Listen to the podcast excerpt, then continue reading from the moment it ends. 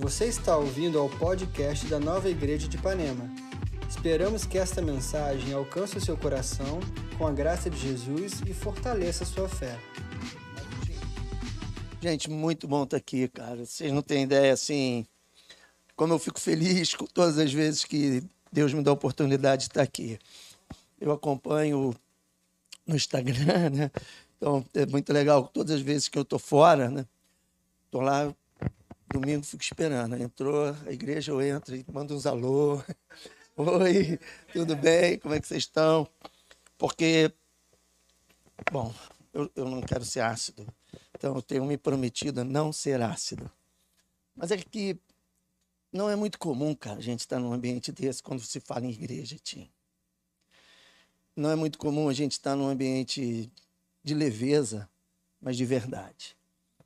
Então, quando a gente consegue con, con, congregar, né, leveza com verdade, e isso debaixo de uma coisa chamada igreja, pô, eu fico maluco. Eu falo, uau, é isso, porque Jesus era leve. Jesus era leve enquanto andou na terra. Jesus não foi um ser pesado. Muito pelo contrário, Jesus era leve, mas um leve com muita verdade. Ele era verdade. Então eu amo, cara, eu amo. Me faz bem demais estar aqui. Eu me sinto muito, muito, muito feliz, muito grato a Deus de estar aqui, né? Então, o Bené, Suede, então também me complica. Eu sou apaixonado pelo Bené, então é, todas as vezes que eu tenho a chance de estar perto dele, de ouvir ele, chegar aqui hoje, ainda mais essa música, né, Bené? Ele sabe que eu amo essa canção, né? Hoje sou filho, sou herdeiro. Nossa, essa canção eu choro sozinho no carro. Não sei quantas vezes eu sozinho no meu carro lá em Atlanta, esse som alto, assim, mais alto possível dentro do carro e eu gritando e chorando, essa cantando essa canção, dizendo: sou filho, sou herdeiro, sou propriedade exclusiva do Senhor. Cara, isso fica até arrepiado. Ai, mas vamos lá, eu quero compartilhar com vocês. Timóteo perguntou qual o tema. Eu falei, ai de mim. O tema é ai de mim. É, tem um tempo, eu decidi, já há alguns anos, a abrir a palavra, abrir a Bíblia e falar antes para o Espírito Santo. Falei, cara, eu só quero ver aqui Jesus. É, tem um tempo que eu cansei das histórias. Já tem algum tempo para Davi, Davi não me diz nada. Eu olho, é, desculpa, Davi. Eu olho para Moisés e vejo mais ele um vacilão hipócrita do que alguém que eu queira me espelhar. Já tem um tempo que eu olho para Josué e acho que por coisa que eu não queria ser Josué, eu não queria, eu quero nunca matar ninguém, cara. Sabe, eu olho para os grandes heróis do Velho Testamento e nenhum deles, nenhum deles me atrai nenhum deles me atrai. E eu falei, cara, eu não estou afim de, de gastar meu tempo mais com essas histórias, porque gastei muito tempo lendo essas histórias. Né, e cantando, como Josué, vou derrubar Jericó, não sei, mas o Cambau a quatro. Falei, não, não vou entrar mais nessa. Eu falei, eu quero ver Jesus, cara. Aí a hora que eu encontro Jesus em Josué, falei isso, ah, aqui é Jesus, Josué, aqui não é Josué mais. Josué aqui agora está com uma representação histórica lá no tempo dele da manifestação do verbo que era antes dele. O verbo que era antes dele se manifestou através dele, dessa maneira. Show. Moisés, quando eu encontro Moisés, sabe, sendo Jesus, ou Jesus se manifestando nele, show. E aí isso começou a mudar completamente a maneira como eu leio a Bíblia. Mudou totalmente, totalmente. E, e aí eu comecei a ler a Bíblia de uma maneira assim, com outra ótica, vamos dizer assim, com outro, outro, outra percepção da palavra de Deus. E aí eu comecei a entender quando Jesus vira e diz assim: Eu sou. Eu sou. Sou o caminho, a verdade e a vida. Eu, eu, eu. E eu comecei a entender que esse verbo que se fez carne, que habitou entre nós, que João falou, cara, ele não habitou agora. Ele não habitou depois aqueles três anos, 33 anos e meio ministrando, e nem nos 33 anos. Ele habita no nosso meio porque ele era antes, antes de todas as coisas. Quando tudo era água, ele pairava sobre as águas. Quando não tinha nada na terra, ele estava lá. E a Bíblia diz que nada que foi feito se fez sem ele. Então, quando eu percebo isso tudo, eu começo a olhar para Jesus numa perspectiva muito mais vamos dizer assim, transcendental, né, como a gente precisa ver. Um Deus que anda no tempo.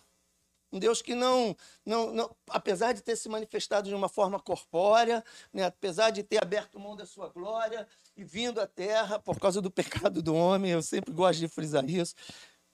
Eu falo isso às vezes, pessoas ficam tristes. Meu bem que está me vendo lá, meu amor, não fique triste, mas eu realmente creio que santidade não atrai Deus. Santidade manifesta. O que atrai Deus é pecado, meu. Essa é a verdade. O que atrai Deus é pecado. Porque se você pecar, você vai perceber. Né? Eu acho lindo quando eu falei isso. Se dissermos que não temos pecado, fazemos dele mentiroso. Mas se confessarmos os nossos pecados, ele é fiel e justo para nos perdoar e nos purificar. Eu acho muito maneiro esse processo. Então, não sei se o que acontece com você, mas todas as vezes que eu vacilo, são os meus maiores encontros com ele maiores encontros, porque ele vem e me abraça. Ele vem e me beija. Ele vem e me faz um carinho. Ele vem e me faz perceber que aquilo não tinha sentido, não tinha porquê, não tinha propósito. Ele faz e me faz perceber de uma maneira muito especial que aquela atitude minha, ou aquele pensamento, ou seja lá o que for, não condiz com quem eu sou nele, quem ele é em mim. Então, quando ele vem e me traz esse entendimento ali, eu falo: Uau, meu! Que coisa poderosa. E aí você pensa, então, poxa, vamos pecar para que encontrar mais com ele. Não, essa bobagem Paulo falou lá atrás. Se a graça se, se, a graça se manifesta onde, super, onde tem mais pecado, então o que, que nós vamos fazer? Romanos capítulo 6, se não me engano. Vamos pecar mais para que a graça de Deus se manifeste mais? E Paulo diz: como? Como nós vamos viver no pecado? Nós que já morremos para ele? Então não tem, não, tem, não tem essa onda, não dá imagem para essa conversa fiada. Mas eu creio muito, eu creio muito, sabe, nesse momento onde o seu pecado se manifesta. Perdão, seu não, o pecado não é nosso. Mas quando o pecado se manifesta na nossa vida, quando a gente, de alguma maneira, sabe, na trajetória do dia a dia, a gente se perde essa é a verdade. Se perde em algumas historinhas que a gente ouve, se perde, sabe, em alguns, algumas portas que a gente abre, essa é a verdade. Se perde por algumas decisões erradas e talvez precipitadas que a gente tem. Quando acontece esse processo e se consuma, né? Cara, eu, eu, eu amo entender que nesse momento aí, nessa hora, ele não sai. Durante anos eu acreditava que Jesus ia embora.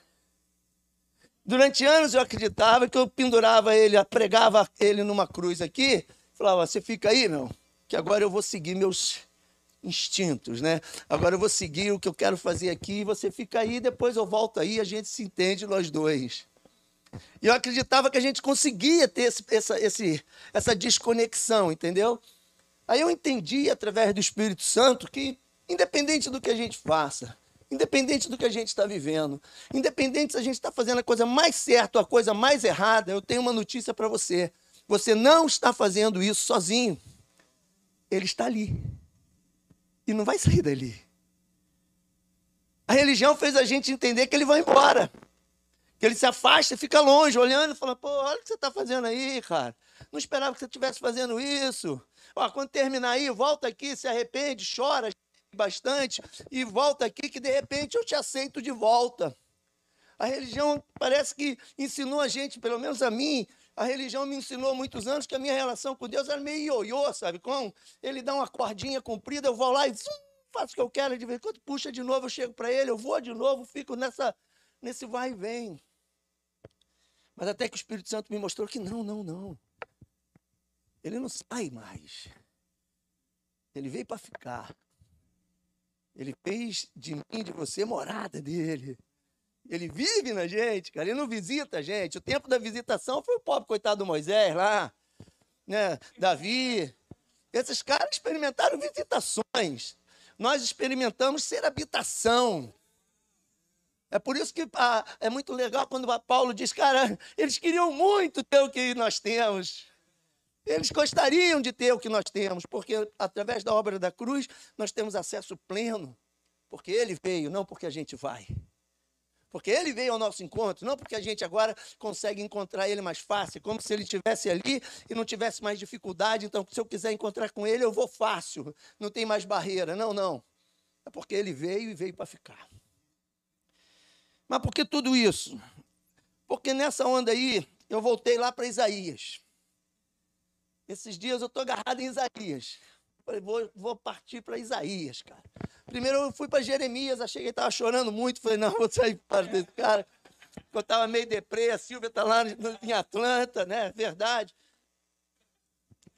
Não, mas é verdade, não é brincadeira. A Silvia estava em Atlanta, minha mulher voltou e eu estou aqui já um, um mês, eu acho, sem ela. Eu tomei assim, jururu. Eu falei, pô, vou lá para o Velho Testamento. E aí fui, fui para Jeremias, mas não gostei do, do caminho.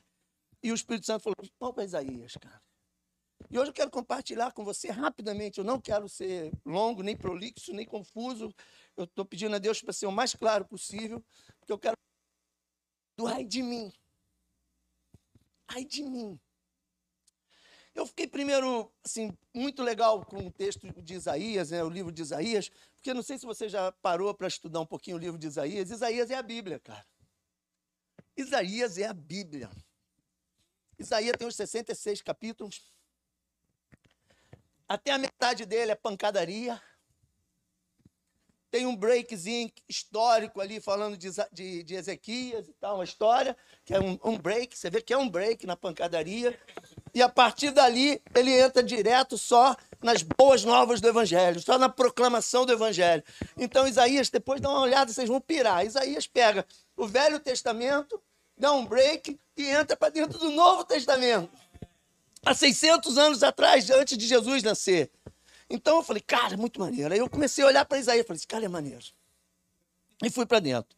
E é claro que a gente chega em Isaías 6. Eu vou botar meus bolsos aqui, senão eu vou me enrolar com ele. Isaías 6. Abra aí. Quem tem Bíblia, abra a Bíblia. Quem tem Bíblia, liga a Bíblia, dá seu jeito aí. É um texto conhecidaço, mas vamos ler ele aqui porque é muito legal. Isso aqui é água mesmo, né, Timóteo? Eu me iludi. Brincadeira, gente. Vamos parar com doideira. No ano da morte do rei Uzias, eu vi o Senhor. É, cara, gente. Desculpa, assim, ser, ser. Eu me empolgo. Mas olha o que o cara está falando. Isso não é um livro de história. Sabe como? Olha o que o cara está falando. Ele está dizendo, no ano da morte do rei Uzias, quer dizer, alguém morreu. O tio dele. Depois você vai ver que Uzias, Isaías fazia parte ali do, do clero, né? Do, do perdão, da, do poder. Morreu Uzias. Ele falou assim: Eu vi o Senhor. Eu vi. O cara não está dizendo que me falaram do Senhor. Eu vi o Senhor. Assentado sobre um alto e sublime trono as abas das suas vestes enchiam o templo. Serafins estavam por cima dele. Cada um tinha seis asas. Com duas cobria o rosto, com duas cobria os pés e com duas voava. Isso aqui eu aconselho você, você que gosta de algumas coisas na Bíblia, cara, para e vai estudar um pouquinho o versículo 2 a respeito desses tais serafins. Por que seis asas? Por que não sete? Por que não oito? Por que não dez? Por que não uma? Muito maneiro. E clamavam uns aos outros, dizendo: Santo, Santo, Santo.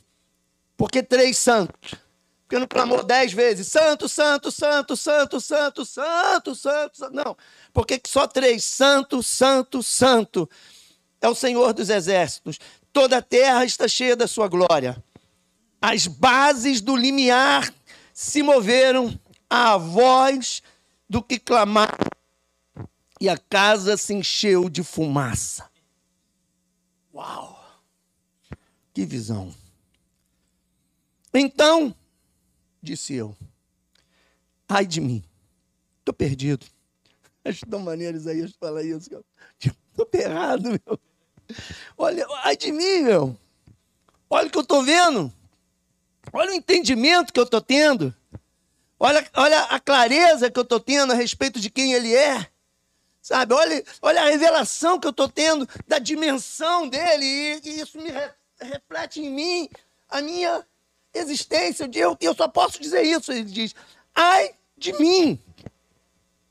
Mas esse ai de mim também é fruto de um ai deles, que vem atrás no capítulo 5 todo. O capítulo 5 todo, Isaías está dizendo ai de daqueles que juntam dinheiro demais.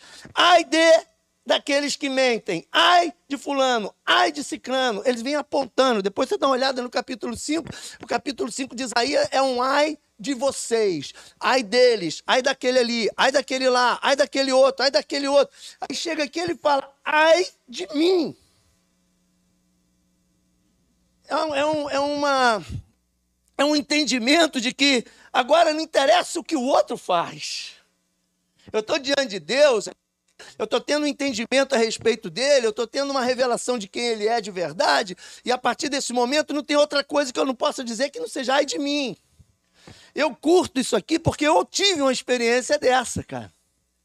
E é muito legal quando você consegue conectar a sua experiência de vida a algumas coisas que você encontra na Bíblia. Amém? Os irmãos entenderam?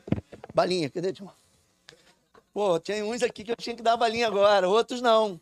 Eu gostei da balinha, dessa balinha aqui. Valeu, amém? Essa eu gostei. Mas voltando. Brincadeira, gente. Mas voltando. Tô aqui com a minha mãe falando isso, aquela coisa linda ali. Mãe, fica em pé, todo mundo tem que te ver. Essa é minha mãe querida. Trouxe, tá, trouxe ela hoje para cá, por isso cheguei um pouquinho atrasado. Tô brincando, mãe. Mas voltando. O dia que eu tive um encontro com Jesus, o dia que eu tive nem encontro, não foi, não digo ainda um encontro com ele, mas o dia que eu estava dentro de uma casa de pó a pique sapê, já contei essa história aqui, não já? Os antigos aí lembram disso? Se não, vou te contar. Eu estava numa história muito louca, muito mal na minha vida, muita droga, muita loucura, essa, essa porcariada toda aí, né? Eu estava nessa loucura toda, e aquela moça ali olhando por mim, uma doida. Quem tem uma mãe que sempre orou por então vou te dizer, e quem é mãe aqui? Agora, sério, mãe. Então, uma coisa que eu descobri, e é real, isso aqui é real. Não existe uma oração mais poderosa da terra do que uma oração de uma mãe. Porque a mãe tem autoridade espiritual sobre a vida do filho para sempre, assim como o pai, mas o pai vai muito, sou pai. É, amor de pai é muito condicional, né, cara? A gente está sempre esperando que os filhos façam alguma coisa, que corresponda àquilo que a gente faz. Amor de mãe, não. O cara tá todo errado, todo maluco, perdido. Não, a culpa é do vizinho, ele foi influenciado. E. O pai já diz, pô, não esperava isso dele. A mãe diz, não, tadinha, a culpa não é dele. E é fato, isso é fato. Então a minha mãe ali, que está ali, aquela coisa linda, ela orava por mim igual uma doida, cara. Meu pai já tinha desistido de mim. Essa é a verdade. Né? Mas ela não, orando igual uma doida por mim, sempre. E às vezes eu chegava em casa alucinado, dia fora de casa, sem nem saber meu nome, isso não vou entrar nesse mérito, mas dias, dias alucinado. Não sabia nem como chegar em casa. Eu entrava no meu quarto fedendo igual um gambá. Meu quarto cheio de carpete, maconha impregnada e tudo, sabe aquele, aquele lugar assim horroroso. Ela entrava quietinha, esperava eu deitar. E tem isso gravado na minha cabeça. Ela esperava eu deitar. Eu estou lá deitado, tentando dormir, né? Cabeça rodando igual um doido, ela entrava quietinha. A hora que eu vi, ela estava do lado da minha cama, ajoelhada, com a mão na minha cabeça, orando por mim. Oh Deus, obrigado que ele chegou. Quantas vezes ela falou isso? Obrigado que ele trouxe ela para casa. Abençoa meu filho. Meu filho é lindo. Ela, ela sempre falou isso para mim, só ela. Nem minha mulher me chama de linda, ela me chama de linda. Ela, ela, e minha filha são as duas únicas mulheres que me chamam de lindo. Ela me chama, aí fala, ele, meu filho é lindo, ele é maravilhoso, e não sei o quê. Então, eu tenho uma mãe, mãe, não desistam nunca dos seus filhos. Nunca. Não interessa o que eles estejam vivendo, não interessa o quanto ele, você possa estar triste. Não interessa, não desista. Continua colocando ele ali diante do Senhor e profetizando sobre a vida dele o que você vê nele, o que você crê nele. Entendeu? Isso, abra sua boca para declarar. Ela falava isso para mim. Eu, eu gerei um filho para ser um homem de Deus. Pô, que homem de Deus? Eu não era homem de Deus, porcaria nenhuma. Eu nunca fui homem de Deus, eu era um filho do diabo, meu. Enquanto eu estava ali, um filho do diabo, ela estava dizendo no meu ouvido: Eu te gerei para ser filho de Deus, para ser um homem de Deus. Mas voltando, eu estava na casa de Poapique, Sapê, no meio da roça, e um, num ambiente, assim, Assembleia de Deus da roça, chão de terra batida, aquela cabaninha de barro colada assim, negócio, o sapê que se eu pulasse eu batia no teto, sem luz, duas lamparinas de querosene, umas dez pessoas super mal, porque era o pessoal da roça, trabalhou o dia inteiro, eu olhando para todo mundo, sem, só zombando, rindo, totalmente out. E Deus levantou um cara na minha frente e começou a profetizar sobre a minha vida. Mas a primeira coisa que aconteceu é quando o cara começou a. Nunca vi. Falei, é, era um negão bonito pra caramba. Falei, africano tá orando pro Deus dele. Foi a minha primeira conclusão, sério, que o cara era bonito, tinha um bigodão assim, sabe? Bonito mesmo. E um bigodão, cara, eu lembro dele muito bem. Cara, eu fiquei atraído. Pelo, falei, esse cara tem alguma coisa. Ele começou a orar e começou a orar em línguas e blá, eu olhando aquilo, eu falei, cara, que isso, meu?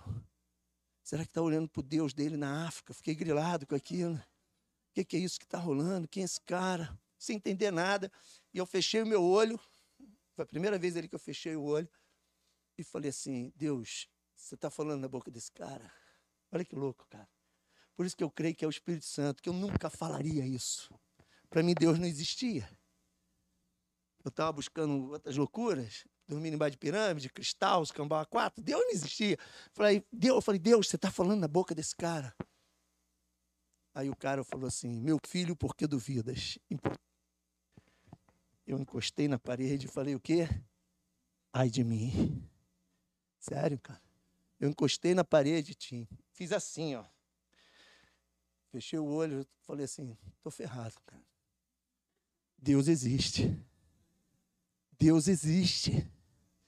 Então, quando eu vejo Isaías aqui, cara, chegando e dizendo assim, ai de mim, é porque ele viu que a realidade da presença de Deus, a realidade de quem Deus era, confrontava ele.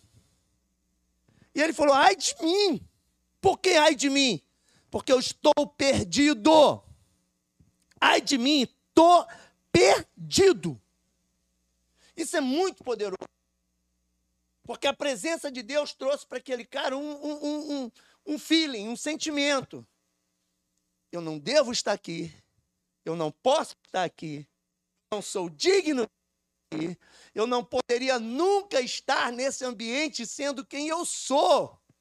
Porque eu estou vendo ele, estou vendo serafins, estou vendo anjos voando, estou vendo os caras gritando: Santo, Santo, Santo.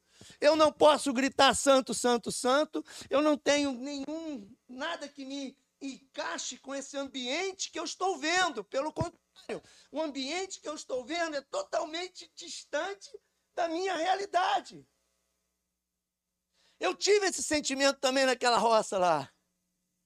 Tanto que quando o cara começou a falar, depois que ele falou, eu perguntei de novo: Deus está falando na boca desse cara? E ele falou a, a primeira frase que ele falou, mães.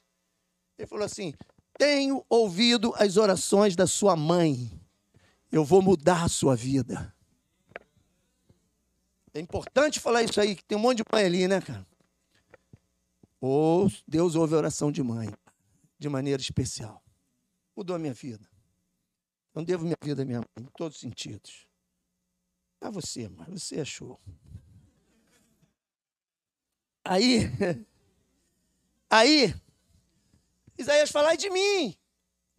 Ai de mim porque eu estou perdido. E ele diz, estou perdido por quê? Olha que legal. Porque eu sou homem de impuros lábios, habito no meio de um povo de lábios impuros, e os meus olhos viram o rei, o Senhor dos exércitos. Ele viu Jesus, gente. Deixa eu te explicar uma coisa. Ele não viu aqui Deus, não. Ele viu Jesus, o Senhor ele viu o Senhor Jesus assentado no trono, porque Jesus está sentado no trono desde sempre. Jesus nunca levantou daquele trono. Jesus está sentado sempre, Jesus sempre descansou. Outro dia eu um cara falando, não, ele voltou e sentou. Não, cara, ele nunca saiu de lá, cara. Ele sempre foi pleno, os três são um, onde um está, o outro está. Então não tem essa onda de, de que o céu ficou vazio. Outro dia eu vi um pastor falando assim, ah, o céu ficou vazio, como se Deus ficasse com um problema emocional, precisando um aconselhamento, porque o filhinho dele foi para a terra sofrer e o pai ficou lá em cima triste. Gente, vamos parar com esse conceito. Deus não tem nada a ver com isso. Deus é Deus, cara. Pleno, completo, absoluto. Deus não tem necessidade, não precisa da gente. Ah, eu quero agradar o coração de Deus porque Deus vai ficar triste. Não, Deus não está triste, Deus nunca foi triste, Deus não vai ficar triste nunca. Deus é Deus, pleno, completo, não tem nenhum, nenhuma necessidade nele que precisa ser preenchida, emocional. Pô, pelo amor de Deus, não vou entrar nesse caminho. Mas vamos voltar. Porque habito num povo de impuros lábios, os meus olhos viram o rei. Então, um serafim voou trazendo na mão a brasa viva que tirara do altar com uma tenaz. Com a brasa tocou a minha boca e disse: Eis que ela tocou os seus lábios, a tua iniquidade foi tirada e o pecado foi perdoado. Depois disso, ouvi a voz do Senhor que dizia: Quem enviarei? Quem há de ir por nós? Disse eu: Eis-me aqui, envia-me a mim. A história continua. Mas vamos, vamos voltar aqui. Ele viu o Senhor assentado num alto sublime trono, lindo, maravilhoso. Ouviu os serafins gritando: Santo, Santo, Santo. E esse serafim é um bicho esquisito. Você pensa num cara com seis asas, né? Toda vez que eu tento visualizar, assim, imaginar um anjo, eu acho um anjo bacana, né? Tem uns anjos bonitos, com as carinhas legais, cabelinho enrolado igual o Timóteo. Né? A gente pensa nos anjinhos assim, né? Mas agora imagina esse serafim, cara, seis asas, duas na frente, duas no meio, duas atrás. Como é que ele consegue, né? Eu fico pensando, mas voltando. Ele viu esses serafins, esse ser esse incrível, viu o Senhor, e ele falou com, cara, estou perdido, porque eu tenho lábios impuros e habito num povo de impuros lábios. Acho muito importante a gente chamar esse ponto aqui. Porque quando ele diz eu tenho lábios impuros e habito no, povo, no meio de um povo de lábios impuros, e lá na frente ele diz: Eis que ela tocou os teus lábios, isso é o serafim dizendo, né? E a tua iniquidade foi tirada. E o pecado seu foi perdoado. Duas coisas diferentes. O seu pecado e a iniquidade. São duas coisas diferentes. E é nesse ponto que eu quero chamar a sua atenção. Por que eu quero chamar a sua atenção aqui? Porque você está aqui numa igreja super legal. Você está visitando aqui, aqui é o seu lugar, fica aqui, por favor, não vacila, não precisa ir em lugar nenhum mais, é aqui mesmo. Relaxa, é aqui, aonde é aqui? Esse lugar é maravilhoso, esses caras, aquela moça ali, a Suédia, é maravilhosa, a Areia é maravilhosa, Timóteo é maravilhosa, a equipe aqui é maravilhosa, a teologia aqui é maravilhosa, tudo aqui é maravilhoso. Então fica quieto aqui que você vai aprender muita coisa a respeito de Deus. E quanto mais você aprende a respeito de Deus, mais você se conhece. Você precisa entender isso. Que conhecer a Deus é conhecer a si mesmo. Conhecer a Deus sem conhecer a si mesmo é religião. Um evangelho que te apresenta um Deus, que esse Deus não se reflete na sua vida, trazendo para você um conhecimento de quem você é, cuidado. Talvez você esteja sendo manipulado. Porque a partir do momento que a gente conhece a Deus, a gente começa a olhar para a nossa vida e identificar as nossas falhas e virtudes também. Cara, identificar aonde a, Jesus, a gente é Jesus onde a gente não é Jesus. Nas nossas ações, na é verdade? Identifica. É fácil a gente identificar isso, né, cara? E eu acho mó barato quando acontece comigo. Eu curto muito dizer a você que eu não tenho problema com isso, não. De de repente encontro com algumas pessoas e, sabe, de alguma maneira manifesto ali o caráter de Jesus. E, cara, quando eu saio, eu falei, uau, fui Jesus agora, meu. Eu saio, Bené, eu saio com esse lance felizão, cara, me faz bem. Eu falei, uau, é isso, Jesus faria isso aqui. Se Jesus estivesse aqui agora, era isso que ele faria. E eu fiz. Uau! Glória a Deus, obrigado, Jesus. É só isso que eu quero. Eu quero que aconteça isso o tempo todo. Então, quando a gente conhece a Deus, a gente vai começando a identificar o caráter dele na vida da gente. E também vai, a gente começa a identificar o que não tem nada a ver com ele na vida da gente. E esse é o processo. Como dizia a minha professora lá, Ana de Brito, quando eu fiz o seminário lá em Goiânia, Ela dizia uma frase que eu escrevi, gravei, nunca mais esqueci, falo ela sempre. Deus te ama como você está, mas te ama demais para te deixar como você está. Então isso fala de um amor que não é apenas um amor aceitação, mas é um amor que inclui aceitação e transformação. Porque um amor que só te aceita como você está, desculpe, esse não é o amor de Deus. O amor de Deus te aceita como você está, mas ele te transforma à imagem dele. Ele te leva perto dele, ele te leva a viver como ele vivia. Ele te leva a deixar coisas para trás, ele te leva a esquecer das coisas que para trás ficam. Ele gera em você um sentimento de que o que me importa é, é o que está diante de mim. O que está diante de mim? É o prêmio da soberana vocação de Deus. Isso que eu quero. Então, esse amor, ele vai te constrangendo, não apenas quando você peca, você fica mal. Você não devia ter pecado, não devia ter feito isso. Show! Mas esse amor te constrange a você ver o que está ali na frente, disponível para você, acessível para você viver. Então, quando eu vejo esse texto aqui, esse texto esses dias me chamou muita atenção, porque quando eu vejo ele, ai de mim, habito num povo de impuros lábios, meus lábios são impuros, eu vejo que o lábio dele impuro é o pecado dele. Agora, habitar no meio de impuros lábios já se fala de um pecado comum. Um pecado comum. Um pecado comum, que até então, para ele estava tudo bem. Enquanto ele não viu Deus, enquanto ele não teve uma percepção real de Deus, enquanto ele não teve essa visão, os lábios impuros dele e habitar no meio de um povo de lábios impuros não estava fazendo nenhuma diferença. Era lugar comum. Iniquidade é quando o nosso pecado passa a ser comum. Seja numa esfera maior, a nível de cidade, a nível de país. Eu sempre uso um exemplo, desculpe, é, é, é pesado, mas a questão do aborto, né, cara? Desculpe, o aborto é pecado, você está matando um inocente. Então, quem comete um aborto está pecando. Mas quando o aborto é aprovado, se torna uma iniquidade. Porque é um pecado comum em uma nação. E o fato de não ser ilegal não significa que não seja pecado. Porque o que define pecado não é que os homens estabelecem, nem o que a igreja com os seus dogmas estabeleceram. Ok? Essa é outra história, eu também não quero entrar nesse mérito aqui. Quero voltar para cá, não quero me perder. Onde eu quero chegar. Mas aonde que eu, eu quero chegar aqui hoje? Porque se a gente começar a perceber seja através da pregação da palavra, seja através da nossa meditação diária, seja através do nosso sacerdócio individual que a gente edifica, seja no grupo de conexão, seja qual for o caminho onde Deus começa a se revelar para você, essa revelação vai trazer um sentimento de inadequação. Vai trazer, precisa trazer. Você não pode estar num ambiente de santidade, presença de Deus, e se apresentar impuro e achar que isso é normal.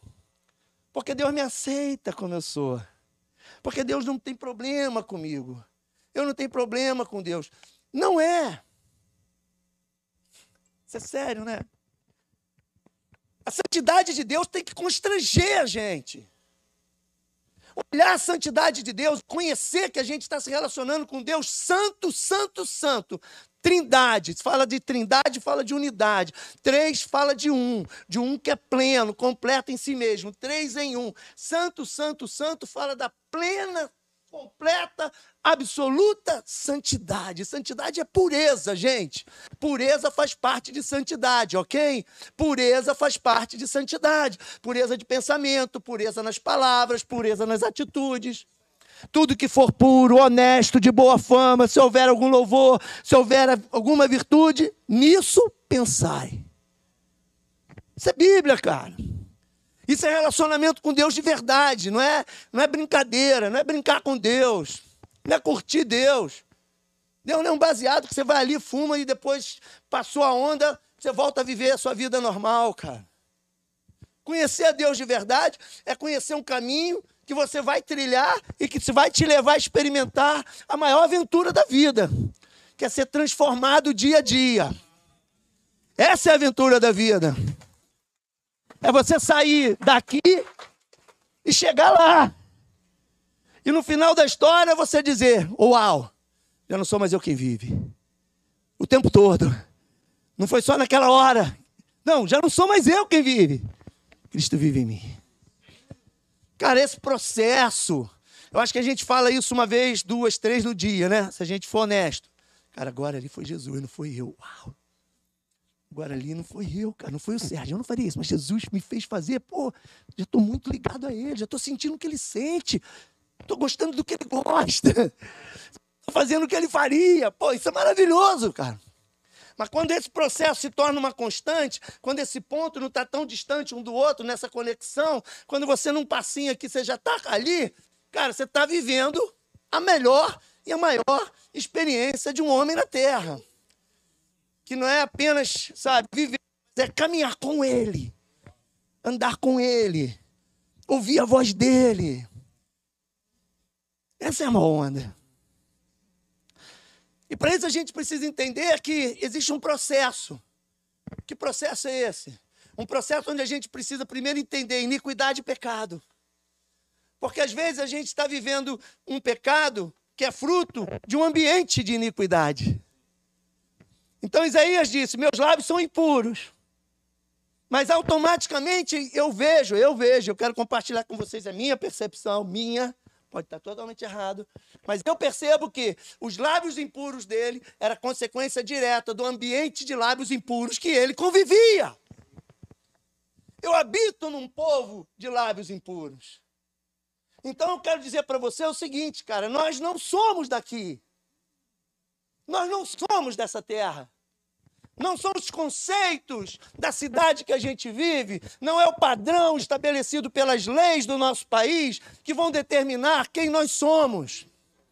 Nós somos cidadãos do céu. A nossa realidade é o céu.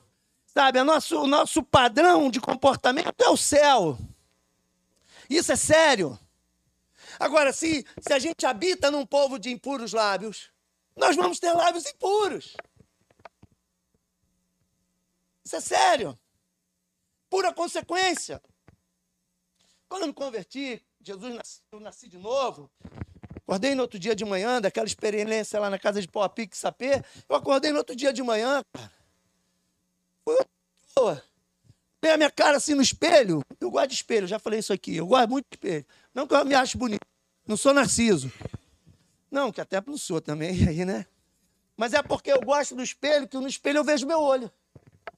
A única maneira de eu ver meus olhos é no espelho. E quando eu vejo meus olhos, eu vejo quem está dentro. Porque para mim, na minha concepção também, que pode parecer loucura, os meus olhos não, não servem pra, apenas para me mostrar o exterior, mas os meus olhos também me mostram o meu interior.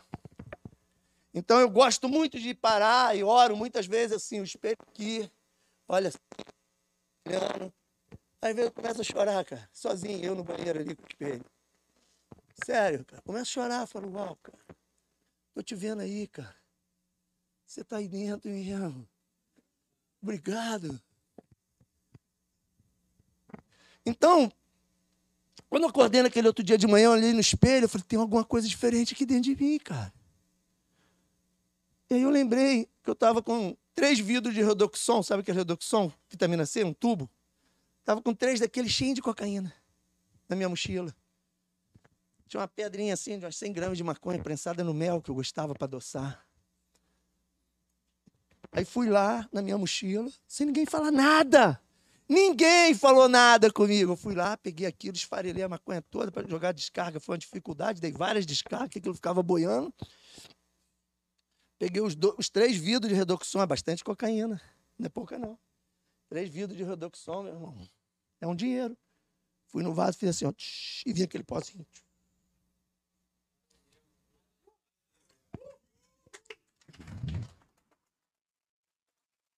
Aí, aí, eu lembro isso, eu lembro eu fazendo isso, falando assim, cara, não era eu que cheirava essa porcaria.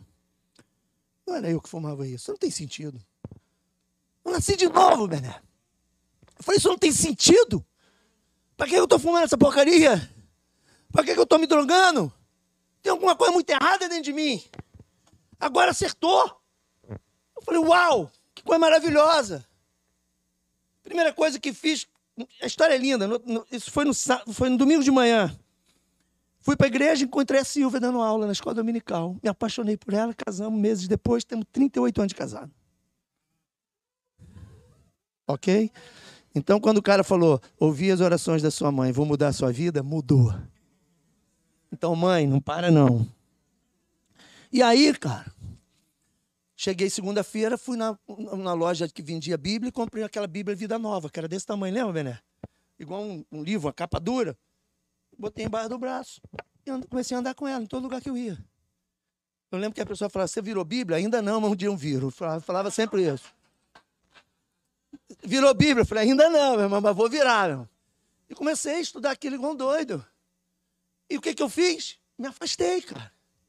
Eu tinha um grande amigo meu, parceiro de tudo. Até namorada a gente dividia algumas. E elas achavam que enganavam nós dois. Eu achava isso muito legal. Loucura, né? Coisa que você, os conceitos são loucos. São loucos. Aí eu falei com ele, falei, cara, não vai dar mais pra gente andar. Ele falou, pô, minha onda é outra, cara. Eu não quero mais isso, isso, isso. Eu lembro que ele falou para mim assim, Bené, falou, então, você faz o seguinte, você vai nesse caminho seu aí de Bíblia, eu vou no meu aqui. Um dia a gente se encontra lá na frente e a gente vê o que que deu. E um dia eu fui para Guarapari, que ele era de Guarapari. Anos depois, eu com meu filhinho no colo, e falei, vou procurar ele, né, cara? Liguei até achar ele, achei, marcamos da gente se encontrar, ele chegou alucinado. Totalmente alucinado. E eu estava com o Estevão no colo, Estevão devia ter uns dois, três anos. Falei, esse aqui é meu filho. Ele, pô, lindo. Ele me abraçou, começou a chorar, falou assim, Sérgio, você escolheu certo, cara. Tô errado. Vivo, vamos, vamos mudar isso aí. Então, o que eu quero dizer para você é o seguinte: eu tive um encontro com Jesus, com a santidade dele, com a vida dele, e aquilo gerou em mim um desejo. Qual desejo? Quero ser igual. Então, para ser igual, eu não posso mais habitar num meio de um povo de impuros lábios. E aí chegavam algumas pessoas, pessoas dizendo: Não, mas você tem ministério com dependente químico. Eu falei: Que de ministério com dependente químico? Eu tenho de ministério com Jesus. Por quê?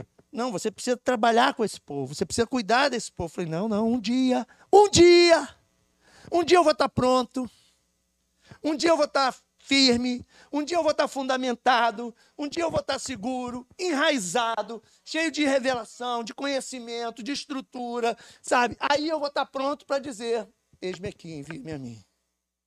Mas agora, você vai lá, eu vou aqui. Por quê? Porque conviver no meio de impuros, de um povo de impuros lábios, vai produzir impureza nos meus lábios. Isso é sério. Isso é muito sério. Todo mundo assim.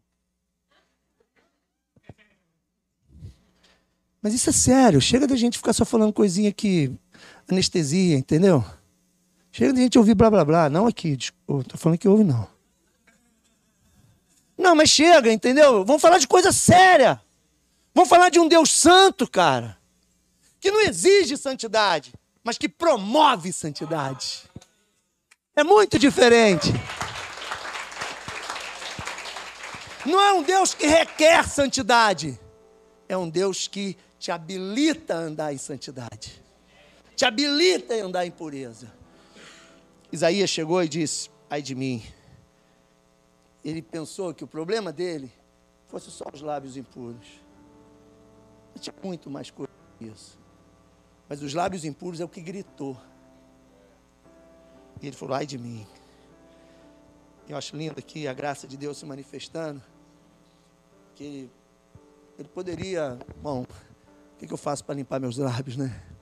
Vou matar quantas novilhas, quantas rolinhas, né? Vou pegar uns passarinhos que canta e matar alguns passarinhos, vou consagrar a Deus, fazer um sacrifício. Aí vou lá fazer alguma coisa, vou, vou me apresentar ao sacerdote, vou fazer isso, vou fazer aquilo, vou fazer aquilo outro. O que, que eu vou fazer para ser santo? Né? Essa é a pergunta. Todas as vezes que a gente ouve falar em santidade na igreja, a maioria das vezes a gente fica pensando, preciso fazer para ser santo? O que, que, que, que eu preciso deixar de fazer para alcançar esse nível de santidade? Então eu quero dizer para você o seguinte: santidade é o nosso start. gente parte daí. Por quê? Porque a santidade na nossa vida não é fruto do que a gente faz. Santidade na nossa vida é consequência direta do nível de conhecimento, de revelação que a gente tem daquilo que ele fez. Quanto mais entendimento eu tiver da obra da cruz, quanto mais entendimento, eu te digo que é muito, é muito profundo isso, a obra da cruz é linda. A obra da cruz não, não terminou em Jerusalém ali. A obra da cruz é, é uma extensão, é, é, é, muito lindo estudar sobre isso e pedir ao Espírito Santo para te mostrar, ok? Peça a Ele que Ele vai te mostrar. Mas o que eu quero dizer é o seguinte: quanto mais você tem entendimento da obra da cruz, mais você entende que a santidade é algo que Ele já estabelece na sua vida. A santidade de Deus na minha vida não é algo que eu estabeleço, é algo que Ele estabeleceu. Se eu crer de verdade que Ele morreu naquela cruz, que Ele levou os pecados, que Ele desfez toda a culpa, toda a condenação, eu já parto de um padrão aqui em cima. Hoje sou filho, sou herdeiro. Hoje sou santo. Eu fico imaginando, Bené, quantas pessoas têm dificuldade de cantar essa música. Pessoas hoje na igreja, quando chega, continua, eu sou herdeiro do Senhor, dá um bypass aí, sabe como? Porque você só consegue dizer eu sou santo se você conhecer o santo que te santificou. De verdade. Entender que ele nos santificou. Mas Sérgio, eu olho para mim e eu vejo ainda algumas coisas que não condizem. Tranquilo, meu. Isso não tira você do padrão de santidade. Ele não te derruba da condição de que ele foi santo, porque isso é muito importante dizer, irmãos. A obra da cruz não habilita ninguém a tocar nela. A obra de Jesus na cruz é totalmente divina e sobrenatural. Não tem nenhuma intervenção no homem, nem no ato e nem no pós. Então não tem nada que você possa fazer que vai diminuir o poder da operacionalidade da obra da cruz na sua vida. Não tem nada. Então a obra da cruz é algo muito estabelecido e definido por Deus e acabou. Então o que, que eu preciso? Eu preciso, como esse tal de Isaías, diante do entendimento de que ele me fez santo, todas as vezes que a minha, aspas, santidade não se manifesta, mas se manifesta a minha sujeira, eu preciso entender que eu preciso dar um passo para trás e falar: não é isso, cara. Dá para conviver. Dá para você me ajudar a resolver isso de uma vez por todas. Dá para você me ajudar a tirar isso dentro Talvez você tenha que fazer isso dez vezes, cem vezes, sei lá quantas vezes. Mas você precisa, você não pode conviver com a santidade e andar aqui nesse ambiente de aspas, vamos usar lábios impuros, ok? Lábios impuros e no meio de um povo de impuros lábios, achando que está tudo bem. Porque isso vai fazer de você um religioso. Isso vai fazer de você de alguém que, sabe, que vem, senta aí, cara, ouve a palavra, adora, levanta a mão, mas quando você é você e só você, você se acha um bosta. Porque você não consegue vencer algumas coisas que não condizem com quem você é em Cristo Jesus. Mas eu venho te dizer que tem uma solução e não é você. É se render, cara, é voltar para Ele e dizer, cara, meu lado é impuro. Tipo, eu não consigo ficar assim, eu não vou viver assim. Eu não vou conviver assim. Me ajuda. Fala comigo. Me diz, cara. Qual caminho? O que, que você quer? O que eu posso fazer? Porque tem uma coisa que a gente pode fazer. Porque eu vejo também muitas vezes as pessoas falando do evangelho da cruz, da obra da cruz, da, da mensagem da graça, como que agora, meu irmão, Jesus fez tudo, fez tudo, o que, que você faz? Deita na boia e relaxa. Não. Tem um rio, cara. Tem um rio te puxando, a gente ainda está aqui, nesse corpo, nessa carne. A gente ainda está aqui, sujeito às paixões, Paulo diz. Cara, a gente precisa remar contra a correnteza, sim. A gente precisa ir contra esse vento, contra essa força. Onde todo mundo está indo, não, não vou, meu caminho é aqui, não vou andar aí. Pô, mas por quê? Porque, cara, eu sou outra pessoa, eu sou nova criatura, eu nasci de novo, eu tenho uma nova identidade em Cristo Jesus, isso aí não condiz comigo. Isso não faz parte da minha vida. Ah, mas você gosta? Não, eu não gosto. Quem gosta é um cara que já morreu, que fede, que às vezes cisma de agarrar no meu cangote e ficar andando comigo aí, um tal de velho homem, mas ele já morreu. Ele foi crucificado. E eu estou aqui para declarar isso, ele morreu. Mas você tem que fazer essa declaração. Você tem que chegar, porque você vai ter a hora. Ouve o que eu estou te dizendo. Tem uma hora, Bené. Tem uma hora que um tal de um serafim voa.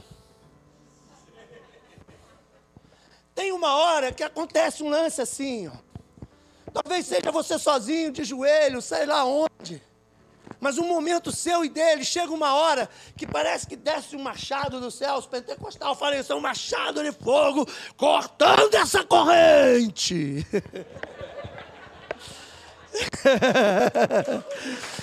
é.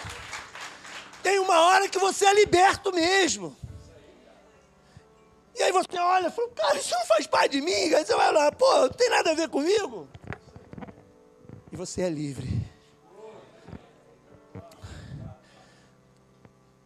Nessa manhã, cara, eu vim aqui dizer para você, ai de mim, ai de você, sim, ai de nós, mas o nosso Pai tem que nos levar para Ele. Eu vim aqui dizer para você, basicamente, não se conforme. Não se conforme. A gente vive num ambiente de iniquidade, cara, pelo amor de Deus. Vamos parar de ser romântico com coisas sérias. A gente vive num ambiente de promiscuidade em todas as áreas. A gente vive num ambiente de liberalidade. As coisas hoje são totalmente relativas. Tudo é relativo. Se você parar e pensar, se você falar alguma coisa, aspas, com tom de absolutismo, você é excluído.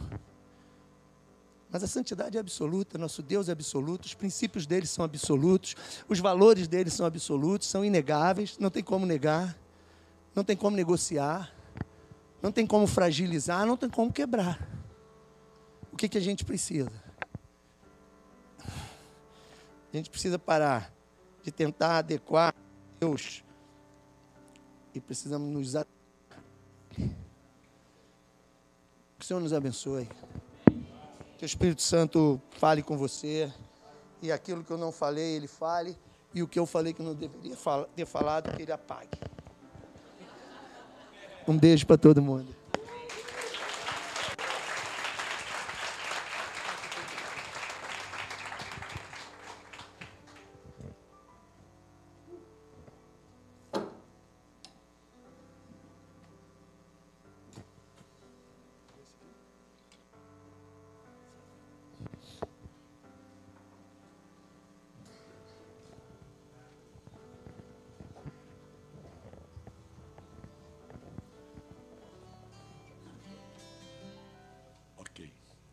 Gente, vamos ficar em pé, a gente já está terminando.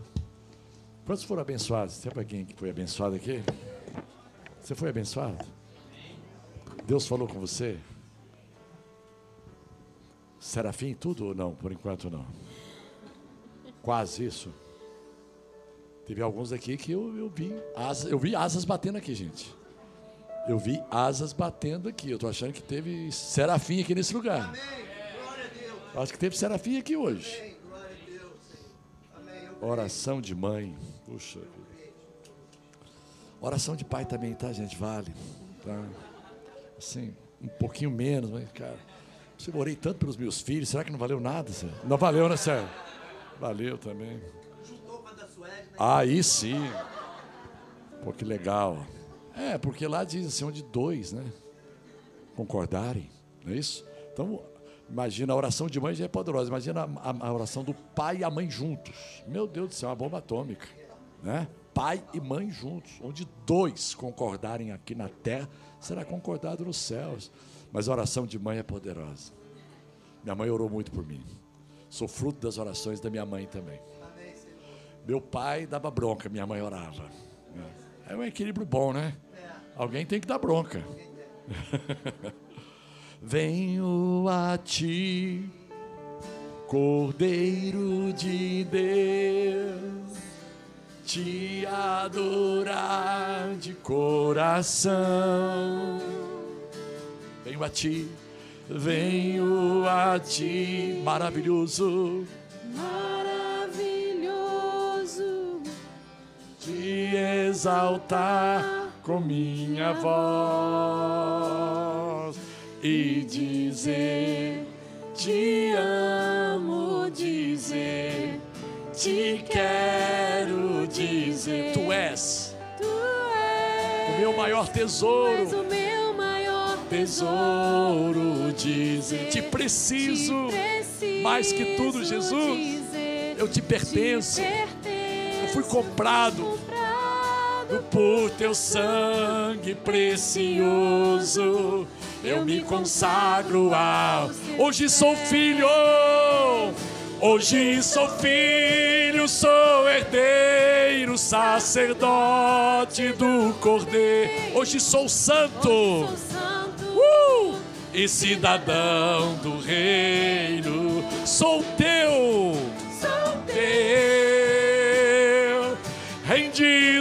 estou, sou propriedade, sou propriedade exclusiva do Senhor. Declare, declare, sou teu, rendido, rendido, rendido completamente. Sou propriedade exclusiva. Eu sou propriedade propriedade exclusiva do Senhor. Hoje sou filho, sou herdeiro, sacerdote. Hoje sou santo, porque Ele é santo, eu sou santo nele. Sou teu Senhor. Oh, rendido estou. Sou propriedade exclusiva dos. Eu pertenço só a Ele, só a Ele. Sou teu. Sou teu. Oh, rendido estou. Estou. Sou propriedade exclusiva. Propriedade exclusiva do Senhor. Amém. Amém. Vou pedir você para fechar os seus olhos e continua recebendo o que o Espírito está te trazendo. Continua nessa vibe, ouvindo o Espírito falar com você. Todo mundo de olho fechado, cabeça baixa. Eu quero perguntar: existe alguém aqui entre a gente que gostaria de receber Jesus como seu Senhor pela primeira vez? Alguém que, cara, eu não sei porque eu estou aqui, não sei o que aconteceu, mas esse é o caminho, eu quero escolher esse caminho. Levanta a sua mão. Ninguém está vendo, eu vou estar vendo, mas ninguém está vendo. Levanta a tua mão bem alto para a gente poder orar juntos. Estou vendo uma, estou vendo outra. Vi outra ali. Amém. Aí no teu lugar, faça uma oração. Jesus, eu te recebo como meu Senhor. Eu recebo o teu perdão. Eu recebo o toque que me perdoa, que me transforma. Eu quero esse amor que me aceita e me transforma. Eu topo entrar nessa jornada aí. Aleluia. Receba, receba isso nessa manhã. Em nome de Jesus. Em nome de Jesus. Quero abençoar você, igreja, para essa semana. Uma semana, uma jornada de transformação. Sim. Uma semana de contemplar o que Deus tem para você. Uma semana de abrir os teus olhos para coisas além do que você estava vendo. Abrir os teus olhos, talvez numa situação que você não estava imaginando, como Isaías, cara, estava no meio de uma morte, de um luto, mas eu vi o Senhor. Que você possa ter esse relacionamento, esses olhos abertos, para ver o Senhor no teu dia a dia essa semana, no teu trabalho, na tua rotina, na tua casa, ao olhar no espelho, nos teus olhos. Que você possa ter uma semana abençoada. Amém. Uma semana onde Ele vai à tua frente. Ele vai conduzindo, Ele vai te capacitando a mudar. E a ser Jesus onde você está. Amém? Você recebe isso? Recebo. Receba isso com uma salva de palmas. A gente está encerrando. Amém. Bom dia. Não saia sem dar abraço. Duas, três pessoas. Obrigado por ouvir essa mensagem. Não deixe de se inscrever por aqui para continuar nos acompanhando. Para saber mais sobre nós e sobre nossas atividades, você pode nos seguir no Instagram Nova Igreja Ipanema.